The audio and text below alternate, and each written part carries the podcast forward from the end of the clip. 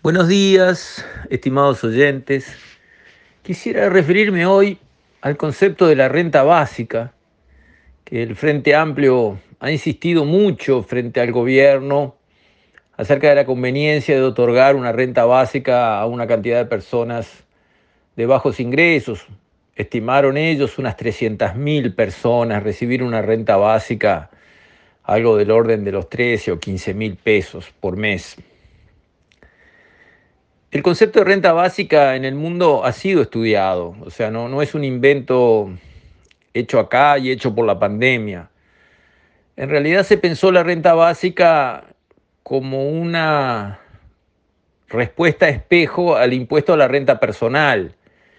Se diseñó en el mundo, incluso se llegaron a hacer algunas pruebas, pensando el impuesto a la renta personal en positivo, o sea, uno tiene un buen ingreso y entonces paga ese impuesto, y lo mismo en negativo. Si uno tiene un mal ingreso o no tiene ingreso, uno recibe eh, un dinero, un subsidio. ¿Se comprende? Es como que ponemos el cero en una persona que no tiene que pagar impuestos y tampoco tiene que recibir subsidios.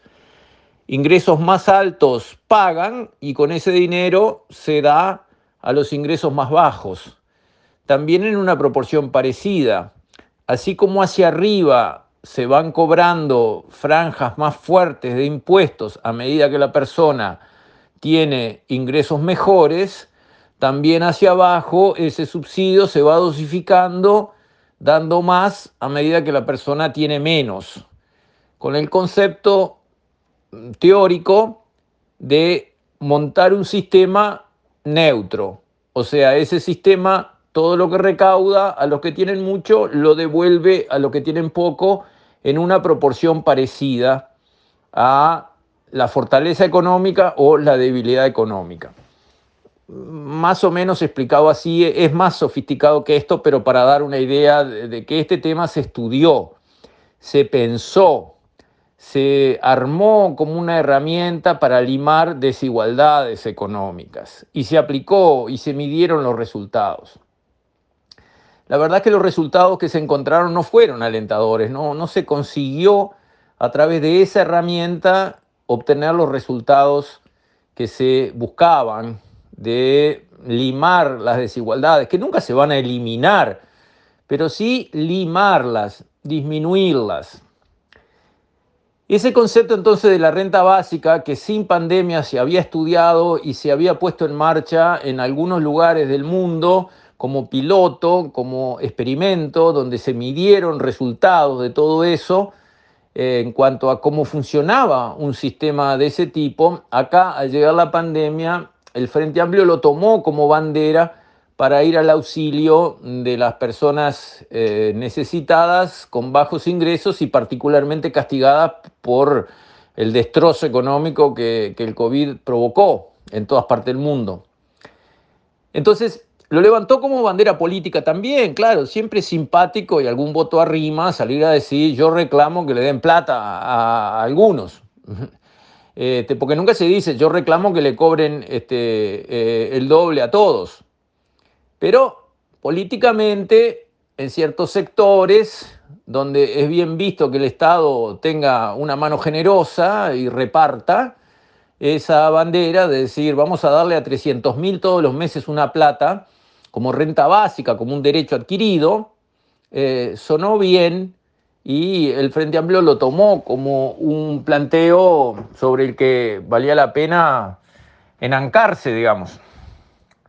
Pablo Bartol, al frente del Mides, el ministro, opinó, si hubiésemos hecho eso, que dijeron que había que hacer, de darle 15 mil pesos a 300 mil personas por dos o tres meses, no hubiesen sido dos o tres meses, habría sido un año o, o más de un año, no habría costado 100, 200, 300 millones, habría costado más de mil hasta ahora y quién sabe cuánto hacia adelante, con lo cual no habríamos podido sostenerlo como país y habríamos finalmente creado un agujero mayor todavía en las arcas públicas que pondrían el sector público en riesgo, porque hay que pensar que el sector público ya paga mucho.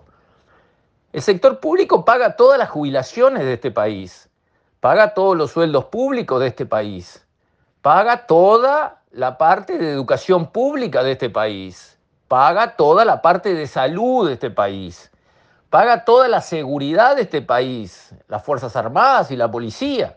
O sea, nuestro sector público no es que está con la caja llena de dinero y sin darle nada a nadie. La situación es más bien la contraria de esa. El sector público está con la caja vacía y sosteniendo a muchos. Incluso se discute a ver si no es un poco injusto. Los empleados públicos no tienen que ajustar porque cobran su sueldo íntegro a final de cada mes, con pandemia o sin ella, y los privados o se quedan sin eh, trabajo o se van al seguro de paro o reciben limitaciones en sus ingresos desde varios ángulos porque cierran sus empresas, porque hay dificultades para conseguir trabajo, porque los cuentapropistas no consiguen clientes, porque todo está cerrado, todo está lento, no vinieron los turistas, etcétera, etcétera. Los privados sienten y cargan con el peso de la debacle económica producida por la pandemia, la gente del sector público, bien, gracias, acá todo tranquilo. Entonces, al sector público que está en esa situación, cargarle con costos fijos que son fáciles de poner una vez, pero muy difíciles de sacar después. Una vez que uno empieza a darle a 300.000 personas un sueldo todos los meses porque es una renta básica y se terminó, no a cambio de un trabajo, no a cambio de una prestación, sino por ser. Usted es pobre y por lo tanto cobra la renta básica por ser pobre, no por estar en una situación difícil. Ese cambio conceptual es gravísimo porque esa persona al otro día sigue siendo pobre y le vamos a dejar de dar. Si le dábamos porque era pobre y sigue siendo pobre, hay que seguirle dando. Distinto es si uno da por estar. Estoy en una coyuntura horrible, no tengo para comer. Eh, caso de madres con muchos hijos, la situación es estar en una coyuntura desesperante, pero no ser algo como persona que genere el derecho de recibir para siempre. Ahí entramos en un territorio muy difícil de manejar, muy embromado, pensando que esos subsidios algún día se deberán retirar. Porque si no se retiran, entonces alguien lo va a tener que pagar para siempre, porque en base a endeudamiento y endeudamiento y endeudamiento, no hay país que pueda funcionar, como no hay familia que pueda funcionar endeudándose todos los meses un poco más. Eso cualquiera lo entiende. Si pensamos al país como una familia, una familia puede tomar deuda y deuda y deuda y deuda y deuda y deuda mes tras mes hasta el infinito. ¿Puede? ¿Sí o no? No. Bueno, el país es lo mismo. Uno no puede endeudar un país hasta el infinito. Es imposible. El sistema en un momento colapsa. Y ya lo hemos visto pila de veces, cuando se llega a esas crisis donde los países se derrumban. Y son costosísimas socialmente esas crisis. ¿Y saben qué? ¿Saben quiénes pagan esas crisis horribles como la del 82, la del 2002? ¿Ustedes saben quién paga esas crisis con el mayor daño económico? Los más pobres. Siempre sucede así. Entonces, en defensa de los más pobres de verdad, es que hay que evitar esos colapsos del Estado. Y los que piden alegremente una renta básica, que el Estado siga pagando y pagando y pagando a diestra y siniestra a todo el mundo, no importando de dónde sale la plata y hasta dónde se puede disponer de recursos, esos están preparando el camino para que esas personas a las que dicen querer ayudar terminen siendo sacrificadas de la peor manera posible en una de esas crisis espantosas que conocemos, que hemos visto, que hemos vivido, que hemos padecido y que muchos otros países también han visto y han padecido y algunos van rumbo a eso aceleradamente. Y todos sabemos a quién me refiero. Por lo tanto, yo creo que ha hecho muy bien el Mides en manejar los recursos como lo ha hecho.